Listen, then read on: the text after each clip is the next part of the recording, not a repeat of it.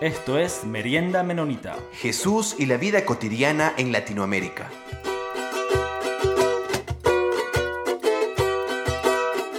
Saludos a todos y todas, muy bienvenidos a nuestro programa Merienda Menonita. Hoy de nuevo estoy con mi compañero Jonathan. Hola Jonathan, ¿cómo va? Hola, ¿qué tal Peter? Yo muy bien. Un saludo a todos nuestros queridos y queridos oyentes. Entonces, hoy este, vamos a tener este, una, una conversación con, con Erika Schutze y, y, lo voy a, para, para ir de una vez este, arrancando, le voy a pedir a ella que se podría presentar. Ok, les saludo a toda la audiencia, les digo que soy Erika Schutze, como dijeron, em, estoy viviendo en Buenos Aires, Argentina, aunque originalmente soy de, del sur de la Argentina, de la Patagonia, de la región más austral del planeta, por así decirlo, y es lo que algunos misioneros y pastores llaman eh, lo último de la Tierra, que está en Hechos 1.8, ¿no? Parecería que fuera lo más austral del planeta. De ahí vengo, de una ciudad que se llama Neuquén. Neuquén se escribe de la misma manera hacia adelante que hacia atrás, Neuquén. Eh, y de ahí vengo, y ahí pastoreamos eh, con mi esposo Edgardo por 27 años estuvimos casados. Em, para introducir un poco más, soy traductora de inglés de profesión, pero soy maestra de niños pequeños, niños de 6 a 8 años, eh, de inglés de vocación. Eso es lo que me gusta hacer, eso es lo que hago con tanto gusto hoy, aunque por Zoom, ¿no? por las restricciones, este, enseño a niños pequeños inglés y realmente amo lo que hago. Además, soy mamá, tengo tres hijos, eh, mi hija más grande tiene, Débora, tiene 29 años, Ana Belén tiene 27 y Pablo, el más pequeño, tiene 19 años. Y tengo un nietito de 6 meses. Así que bueno, eso sería modo de presentación y feliz, feliz de estar en Buenos Aires con nuevos desafíos, nuevos proyectos. Erika, quisiera que nos pudieras contar un poco más sobre tu trabajo cuando eh, estabas eh, en iglesia, ah, tú eras pastora, eh, ejercías como pastora, eh, estabas en un equipo pastoral. ¿Cuál, era tu función ahí? Em, te tengo que decir la verdad, yo era la esposa del pastor, que no es lo mismo que ser pastora. Creo, creo que el pastorado es un llamado, es un don que Dios da. Y, y para explicarte un poquito por qué, te cuento que bueno, yo nací en un hogar cristiano, eh, de chiquita me determiné, o sea, amé mucho las escuelas dominicales, los campamentos, las escuelas bíblicas de vacaciones, los encuentros, las salidas comunitarias, ayudar a la gente, todo eso lo viví desde que era niña. Y mm, siempre quise ser esposa de pastor. Conocí a una esposa de pastor que me marcó, que mm, admiraba mucho porque ella amaba a los niños, eh, propiciaba encuentros, campamentos, inventaba canciones y siempre sentí el amor de esa, de esa esposa de pastor hacia los niños. Y entonces de chiquita yo dije, Señor, yo quiero ser esposa del pastor, sin saber, ¿no? Eh, inocentemente pedí a Dios que fuera esposa del pastor. Así que, bueno, pasó el tiempo, eh, bueno, me bauticé y a lo largo de mi vida vi pasar a muchas familias de pastores. Y, y, si bien familias, eh, esposas de pastores me marcaron, también hubieron em, familias que em, las que aprendí del contraejemplo, no del ejemplo, sino del contraejemplo. Eh, lo que no hay que hacer. Que lo que no hay que hacer, o lo que hay que tratar de evitar, ¿no? Porque uno muchas veces dice, yo, no, yo quiero ser como esta persona, pero no quiero ser como esta. Entonces, vi familias en donde eh, el esposo y la esposa servían, viajaban, asistían, atendían teléfono, ministraban, organizaban reuniones y, y los hijos eh, con el tiempo eh, no siguieron en los caminos del Señor. Entonces llegó, Señor, yo no quiero esto. No quiero esto para mi familia. Entonces dije, cuando al finalmente conocí a mi esposo, mi esposo ya era pastor y nos casamos, dije, bueno, ahora soy esposa del pastor y voy a tener una familia, pastorales. Entonces yo dije, Señor, quiero que las prioridades sean primero mi familia y después la iglesia. Entonces me tomé como mm, ministerio número uno el ministrar a mi pequeña congregación de tres hijos. Y, lo traté de, hacer, de, estar, de, por ahí de suplir la falta del pastor que muchas veces está tan ocupado y estar con mis hijos. Entonces yo me dediqué más a mis hijos, o como prioridad número uno a mis hijos, que a la iglesia. En la iglesia em, ministraba a los niños, siempre me gustaron los niños, estuve un poco con la música, estuve un poco en las fiestas, en las decoraciones y todas esas cosas, y ese era mi, mi trabajo básicamente dentro de la iglesia. Pero mi prioridad número uno fue mi familia. Y sabemos que hay muchas eh, bendiciones, eh, a veces inesperadas, estando y trabajando en, el pastorado, en el liderazgo de una iglesia. Pero, ¿cuáles son las complicaciones de ser una esposa de pastor? Y me imagino que debe tener algunos matices de ser una pastora. No sé, en asuntos de autoridades, de decisiones. ¿Cómo fue ese acompañamiento, si nos quisieras contar? Eh, es una muy buena pregunta. no es fácil ser esposa de pastor em, y tampoco tener hijos de pastor. Estamos en la mira de todos, estamos en la crítica de todos este, y, no es fácil, no es fácil. Em, muchas veces se padece mucho eh, la crítica o el, juicio de lo que una esposa de pastor debería ser y, y yo dije, bueno, Señor, si me diste tres hijos, yo voy a cumplir con esto. Lo demás lo voy a hacer en la medida que me den los tiempos y, me llames a hacerlo, ¿no? Porque tampoco se trata de hacer, hacer, hacer porque uno es esposo de pastor, no es eso. Es lo que Dios le pide a uno que haga. Y, en este caso, bueno, yo prioricé a mi familia. Eh, de todas maneras, creo que así como la familia de pastor está en la mira de todos, y está en la crítica o en el juicio de todos, también está en las oraciones de todos. Eso, eso siempre no, me, me animó a seguir porque mucha gente oraba por nosotros, por nosotros. Y, y creo que se sintió en el tiempo de, de, estar con Edgardo, mi esposo era Edgardo, y el tiempo que no estuvo, que no estuvimos con él.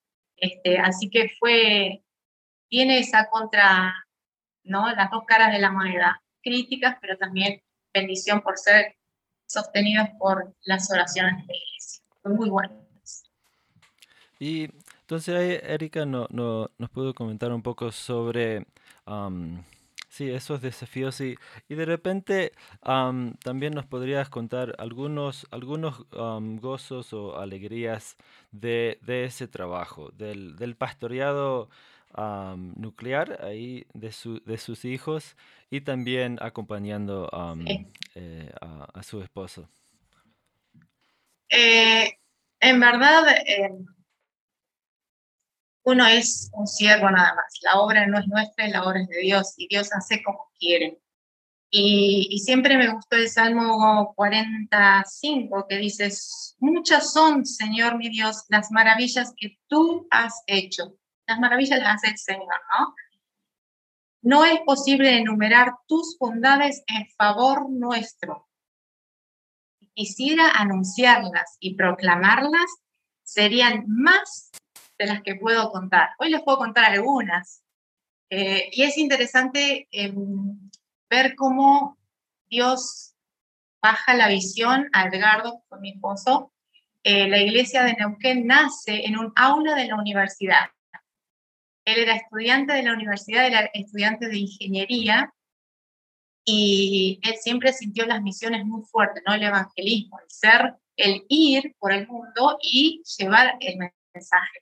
Y, empezó con un compañero, Alejandro, eh, él mostró interés, justo estaba pasando por una crisis, él mostró interés, se sentaban en un aula de la universidad y mi esposo le enseñaba la Biblia a Alejandro, y así fue como empezó la iglesia de Neuquén con un convertido en un aula de la universidad. Después este chico ofreció su casa porque ya empezaron a hacer más. Después eh, vinieron gente de otras partes, se unieron al grupo y cada vez la iglesia iba creciendo de esa manera. Y Dios le mostró que el trabajo no debía ser en el centro de la ciudad, sino en un barrio periférico, donde las calles todavía eran de tierra, donde no había mucha construcción, donde había, em, nosotros le decimos patotas, es como mm, eh, gangs, ¿cómo se dice? Como, como pandilla. Pandillas, eh, un lugar bastante inhóspito y eh, era el lugar ese donde nosotros teníamos que empezar la iglesia. Así que nosotros compramos terreno ahí, hicimos nuestra casa, que varias veces nos tiraron las paredes este, abajo, y, ahí empezó la obra en la iglesia. Teníamos un terreno solamente y las maestras empezaron a dar clases a los niños en la calle, calle literalmente en la calle. Y empezaron a juntar niños y después de los niños las familias y, y, a través de las familias más familias y así empezó a crecer la iglesia. Y después, bueno, el barrio cambió y empezaron a construir el templo, digamos, pero la iglesia empezó funcionando en un aula y en la calle. Y empezó la iglesia de Neuquén. Hoy, eh, bueno, es una iglesia grande, escuela propia, tres niveles, nivel inicial, primario y secundario, y así va creciendo y haciendo obra de evangelismo a través de la escuela también. Ah, los desafíos fueron muchos, pero las, las maravillas de Dios fueron más grandes. Y hay muchos casos, muchos casos de gente. Es asombroso ver cómo Dios saca a la gente de la oscuridad, de la ceguera a la luz. Eso es maravilloso. Eso es una de las cosas que, vivirla no, no, te lo puedo explicar cómo es, pero es tan lindo ver cómo la gente entiende el Evangelio, entrega sus vidas y sus vidas son transformadas literalmente. Así que eso es una de las cosas que más eh, rescato, el gozo de ver una alma transformada y, transformada para la eternidad, ¿no? Porque no es solamente que las se ve en la tierra, sino en el cielo también. Em, Además de eso, bueno, muchos milagros físicos y también económicos. La escuela se construyó en la peor de las crisis de la Argentina, cuando el dólar saltó y pudimos comprar una propiedad teniendo unos pocos dólares, valieron mucho más y comprar una propiedad. Bueno, y como esos, esas experiencias, muchísimas. Así que bueno, son, son muchas las pruebas y mucha la lucha, pero también eh, la respuesta de Dios, la respuesta de Dios es fabulosa. Puedo contarles muchos casos. Este, es más, tengo una, una persona que ustedes deberían entrevistar porque tiene una historia tan interesante, tan interesante. sería bueno que, les pueda hacer el contacto. Muy, muy. Sí, muchas gracias, Erika. Sí, a través de, de, de este trabajo en, en ese ministerio, ha podido tener esas diferentes este, luchas y, también bendiciones. pero quería ver si, porque, este, bueno, no sé, todos nuestros oyentes, bueno, son de todas diferentes partes de, Latinoamérica.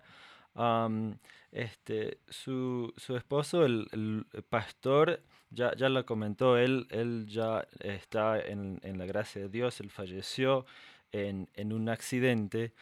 Y, y, eso luego ahí resultó en que usted ya no está participando del, del pastorado. Usted nos dijo que ahora está trabajando traductora. Quería ver si nos podrías comentar un poco sobre esta, esta realidad de, de un proceso de, de, salir del, del, del pastorado. y, y, bueno, en su caso, este, no fue como una decisión, pero, pero quería ver si nos podría comentar, eh, nuestro programa habla, o sea, enfoca mucho para, para comunidades de fe alrededor de Latinoamérica, de, de cómo nosotros como miembros de comunidades podemos apoyar a líderes, a personas que, que, toman esa decisión de quizás salir por un tiempo o, sí, de, de, ese trabajo de liderazgo. Em, sí, no fue muy dramático para mí, eh, o sea, fue más dramático quedarme sin mi esposo que salirme de la iglesia o salirme del, trabajo. Fue todo un proceso de Dios, una decisión que no, algo que yo no planifiqué. No fue dramático, Dios va adelante, porque es lo que siempre le pido, que vaya adelante de, todas las cosas que tengo que hacer y dejar de hacer. Em, así que bueno, Él guió para que esto fuera así y yo acepto su voluntad con agradecimiento, no, no, no, no es un problema para mí. Eh, no obstante, en mi trabajo pastoral o mi primer ministerio con mis hijos continuó. Fue un tiempo muy difícil. Imagínense que mi hijo tenía 12 años cuando mi esposo se fue. Era pequeño, todavía recién empezaba la escuela secundaria, donde mi esposo era el director. Porque él, además de ser pastor, eh, bivocacionales, o sea, ellos no, reciben aportes, sino que se autosustentan. Él trabajaba como ingeniero y también como profesor de matemática y de física y también era director de la Escuela Menonita de Neuquén. Eh, mi hijo recién se iniciaba en primer año de la, Escuela Menonita y fue, fue, mm, muy difícil para mí seguir adelante y, y a eso me aboqué, a tratar de sostener a mi hijo, de 12 años tenía una hija estudiando en Buenos Aires sola y otra hija eh, estudiando en Neuquén Ingeniería también. Em, creo que mis energías, además de todos los trámites que implica una sucesión y un, hacerse cargo de todo, de todos los trámites, papeles, pagos, eh, él tenía obras civiles que estaba llevando adelante y había accidentado un empleado, así que hacerme cargo del juicio, de tantas cosas, este, hice cargo de mis tres hijos. Esa era mi, prioridad, esa era mi iglesia, esa era mi pequeña iglesia de la que yo me tenía que hacer. Eh, y puedo decir, por la gracia de Dios, que él, nos sostuvo. Él nos sostuvo y hoy estamos de pie porque Él nos sostuvo. Em, las actividades de la iglesia las seguimos haciendo, ¿no? Continuamos con las actividades de la iglesia. No sé si como pastor, o sea, para mí no fue relevante eh, ser, tener el título de esposa de pastor o no, no, es importante para mí, no fue importante. Este, mi vida continuó y, y de la mano de Dios nomás, no. Fue muy bueno tenerlo él y pedirle todos los días que no nos soltara de la mano, porque si nos soltaba, nos, hundíamos, literalmente nos hundíamos, que no fue fácil. Así que bueno, Pero quizás, este, o sea, mirando hacia, hacia atrás y, y, y, desde luego siendo acompañado ahí por su familia, este, porque, o sea, también, eh, o sea, pensando en otras personas que han tenido, pasado así a través de, tempestades y, cosas bastante difíciles, y, siendo líder de, una comunidad, este, ¿cómo, ¿cómo, podemos, este, como, como miembros de una comunidad, cómo podemos apoyar a nuestros líderes en esos procesos. Porque hemos hablado este, anteriormente sobre, sobre esas realidades que, que el pastor o la pastora o la, o la pareja pastoral este, eh, son, siendo líderes, son los que tienen que, que, estar siempre apoyando a la comunidad, siempre los que no, los pilares, no sé qué, ¿no? pero también son, son seres humanos y igual necesitan ese espacio de, de, duelo, de, de, llorar, de, ser sostenido también. Como, y como has dicho, sí, sí pudo sentir esas, esas oraciones, pero no sé si, si nos podría eh, comentar algo sobre cómo, o, quizás ahora como miembro de, alguna comunidad de fe, este, reconocer eh, que también tengo aportes para, para, para estos líderes en, en, esos espacios difíciles. Sí, sí, sí. Y yo creo que la iglesia en estos tiempos de crisis y de pasamos, ¿no? Eh, líderes o pastores, eh, eh, tiene un tema, una función primordial. yo recibí mucha ayuda, gracias a Dios. Em, a veces hay que estar y a veces hay que dejar, ¿no? También es necesario estar solo, llorar, eh, orar solo y a veces es necesario que la, iglesia esté. Y creo que la iglesia en ese sentido, la iglesia en fue muy sabia, muy sabia. Estuvo, eh, oró y aportó económicamente, porque en ese momento la economía se viene abajo, literalmente se viene abajo. Em, se hace muy difícil remarla económicamente. Yo tenía mis tres hijos eh, dependiendo económicamente de mí todavía, y bueno, ya con un sueldo menos, yo trabajaba, pero bueno, todo era poco, pero la iglesia estuvo presente, estuvo presente y, lo valoro mucho. Y, y, después pequeños gestos, ¿no? Eh, una ofrenda para, para, mi hijo estaba creciendo, me acuerdo, y, y ya los pantalones le quedaban un poco cortos, entonces me decía una hermana, para comprarle un pantalón, una ofrenda o no sé, me mandaban un chocolate para la sobremesa. Y gestos así pequeños que por ahí descuidamos y está muy bueno hacerlo porque, bueno, no estoy con vos, pero estoy pensando en vos. No estoy con vos, pero estoy orando por vos. Eso está, es, muy, muy importante. Eh, ahora que estoy acá en Buenos Aires, estoy en un grupo de chicas viudas y divorciadas que están solas y estamos haciendo acompañamiento es muy importante ser acompañamiento, es muy importante eh, también guiar, contener en todo, todo lo que es trámites de sucesión, es un tema muy, muy mundo y, y está bueno alertar, eh, guiar, eh, explicar qué cosas se pueden hacer, qué cosas no.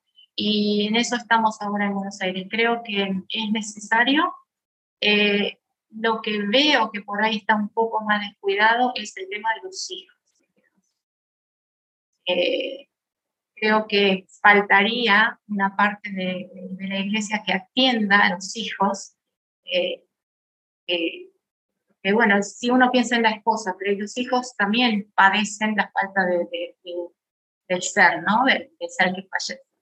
Así que por ahí sería bueno que la iglesia eh, atienda, como dice la Biblia, ¿no? a las viudas y a los huérfanos. la verdad que lo padecen y creo que están más desatendidos que las Que bueno, es un desafío, iglesia. Eh, Erika, cambiando un poquito de tema para acercarnos un poco más a, desde tu perspectiva, los desafíos que la iglesia, la iglesia anabautista en específico, tiene por delante. Eh, por lo general, a veces se ha pensado en una iglesia, unas cuatro paredes, eh, sabemos que no es así, ¿no? Pero que hay que ir a un lugar y se trata ciertos tipos de temas que son los temas espirituales. Y los anabautistas han dicho, no, hay ciertas cosas cotidianas, hay ciertas cosas que son de la vida pública, política, que nosotros debemos eh, tomar parte. ¿Cuál ves tú la relación o los desafíos que queda por delante en este aspecto entre la parte, como se le llama, ¿no, verdad? en la iglesia espiritual y las cosas del mundo? ¿Crees que se ha, sabido sortear bien esto? ¿Crees que todavía nos falta eh, por delante saber cómo manejar la relación entre política, iglesia, gobierno, Estado, iglesia? ¿Cómo lo ves?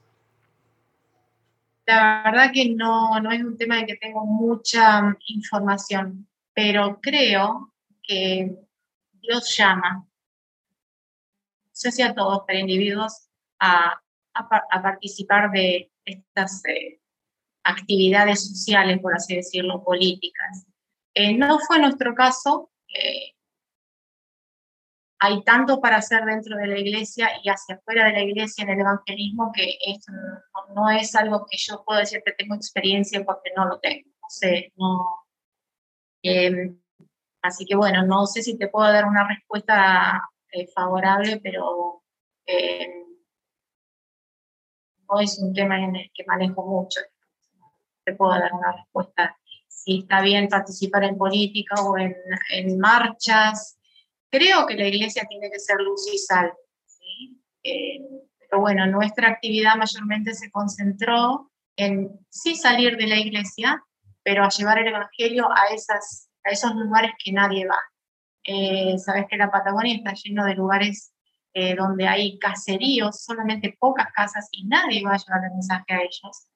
Y, y porque son muy pocos, no hay masas que se convierten, entonces eh, nuestra tarea fue, estuvo más abocada a eso, a ir a los lugares donde nadie va, eh, donde vive la gente entre las montañas y entre los ríos y, y en una zona muy inhóspita.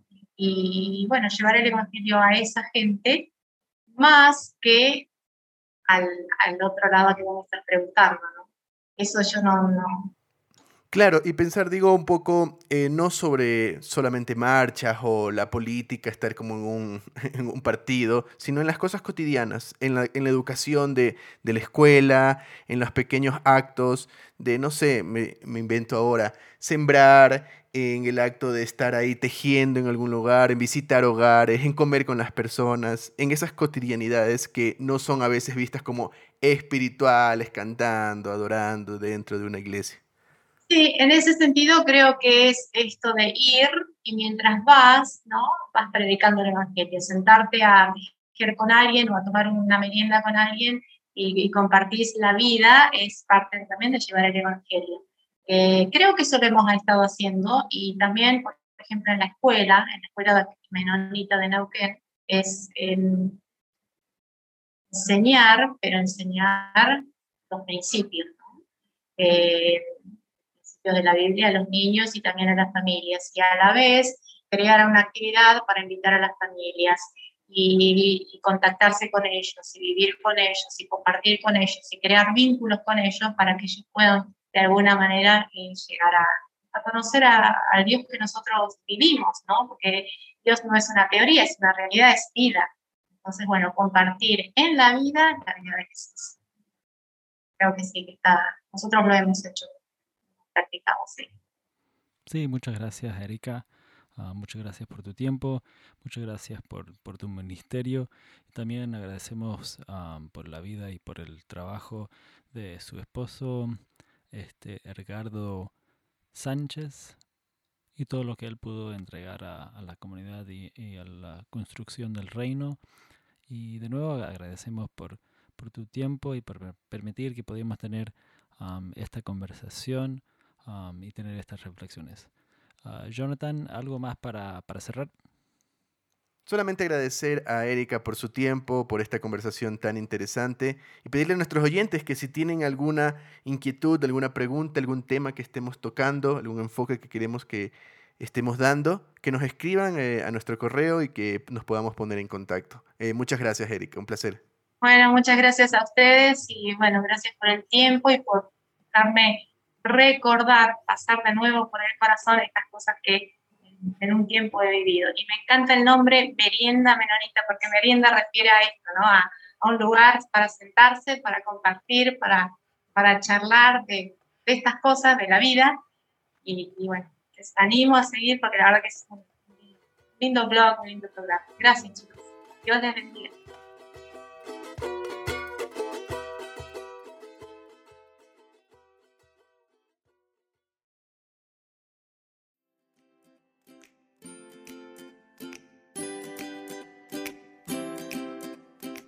Bienvenidos una vez más a Mate y Charlas, este segmento parte de Merienda Menonita donde hemos tocado todo tipo de temas, hemos invitado a otras personas a compartir.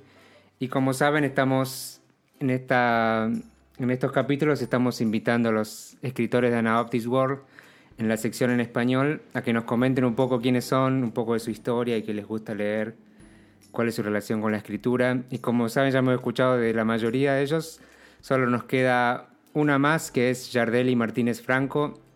Así que sin más introducción, bienvenida Yardeli. Hola Marcos, un gusto, gracias por abrir este espacio. Mi nombre es Yardeli Martínez Franco, nací en la metrópolis de Bogotá, Colombia, y crecí en una comunidad de hermanos menonitas donde mis padres son pastores, pero digamos que ya desde hace algunos años he estado más afuera eh, que en mi país natal. De hecho, recién regresé de Guatemala, donde estaba allí trabajando con el Comité Central Menonita como coordinadora del programa de enlaces para jóvenes adultos tanto en Guatemala como El Salvador. Allí era parte también de una comunidad anabautista menonita. Y antes de eso eh, estuve viviendo en, en Georgia, Atlanta, en los estados, en una comunidad cristiana intencional. Y previamente de eso también viví eh, unos meses en México, en Guadalajara, en un centro de entrenamiento para misiones. Em, digamos que, pues sí, me encantan las misiones y la vida en comunidad. Y también me gusta mucho animar a otros jóvenes como yo al servicio y pues a salir de nuestros contextos, digamos, de comunidad local para también salir a servir a otros espacios y, enriquecernos. Y me identifico mucho con la fe cristiana anabautista viajar entre diferentes contextos, digamos que me ha hecho pues apreciar la diversidad, el caminar sencillo y la riqueza de las relaciones humanas. Me encantan las artes, soy una persona muy creativa y me considero en toda, digamos que la frontera eh, entre la generación millennial y la generación Z. Así que también digamos que navego entre los desafíos y oportunidades que tenemos pues en un mundo hiperconectado pero pues a ellos les sacó bastante provecho. ahora en la actualidad estoy trabajando o pues sí también voluntariando con el Congreso Mundial Menonita, coordinando el espacio para los jóvenes adolescentes en la próxima Asamblea Mundial que tendremos en Indonesia. Así que pues aprovecho también este espacio, hacer la cuña, invitar a toda la gente que escucha la Marienda Menonita y, y Mate y Charlas a que puedan acompañarnos, si no se puede por los desafíos de COVID presencialmente, que lo hagan a través de los diferentes espacios que se están organizando para que puedan hacerlo virtualmente. Eh, ahí pueden ver un poco más de información en la página del Congreso Mundial Menonita. Y bueno, digamos que todo eso se tratan un poco mis escritos. A mí me encantan las historias y me encanta platicar con la gente.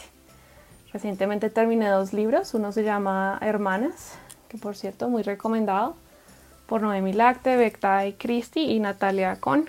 Eh, son mujeres latinas viviendo en los estados y es un libro que profundiza un poco en la identidad de nosotras como mujeres y nos hace conscientes de nuestra influencia. Habla sobre el llamado de Dios, pues en este caso particular a nosotras las mujeres latinas y cómo podemos ser de influencia aprendiendo también de otras mujeres de la Biblia. Otro de los libros que me encanta eh, son más enfocados en temas distintos tipos como de comunidad. Hay un libro que me he releído algunas veces y se llama Call to Community, llamado Comunidad, y es una recopilación de varios autores hablando sobre el llamado bíblico a vivir en comunidad y cómo se veía esto en la primera iglesia de Hechos de los Apóstoles y pues bueno, eso me encanta. Eh, también me gusta leer mucho a Henry Newen, a Richard Rohr en temas sobre contemplación, silencio y, también espiritualidad. Me entusiasma de verdad mucho eh, este espacio ahorita en la Anabaptist World porque creo que me ayudará mucho también a conocer eh, más sobre otros proyectos, comunidades, personas e historias pues de la gente y de nuestra comunidad extendida anabautista aquí en Latinoamérica. Así que espero que podamos seguir compartiendo en otros espacios. Muchas gracias por la invitación. Un saludo.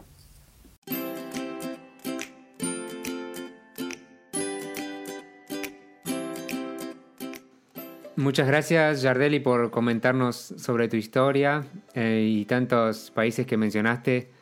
Me dieron ganas de viajar y con COVID no me he movido mucho últimamente, así que supongo que a todos los oyentes también les va a dar ganas de viajar un poco. Que hayas mencionado tantos países. Pero bueno, muchas gracias por escucharnos una vez más y nos veremos la próxima semana en el último capítulo y especial de Mate y Charlas. Muchas gracias Marcos, estamos muy entusiasmados por este siguiente segmento, aunque estamos muy tristes que ya se va a ir acabando mate y charlas. Pero ha sido un camino muy, muy bonito y muchas gracias por todas estas reflexiones. Um, estén pendientes para la semana que viene, tenemos otra entrevista muy interesante y como siempre nos pueden seguir en las redes, en Facebook, en Instagram, y también nos pueden escribir al correo info arroba Y como siempre agradecemos a la revista Anabaptist World y a la Red Menonita Misión por hacer este espacio posible. Nos vemos en una semana. Los comentarios vertidos en este programa no representan necesariamente la opinión de Merienda Menonita, la Red Menonita de Misión o Anabaptist World. Esto fue Merienda Menonita. Siempre estamos atentos a sus opiniones y preguntas y nos pueden escribir al info arroba meriendamenonita.com.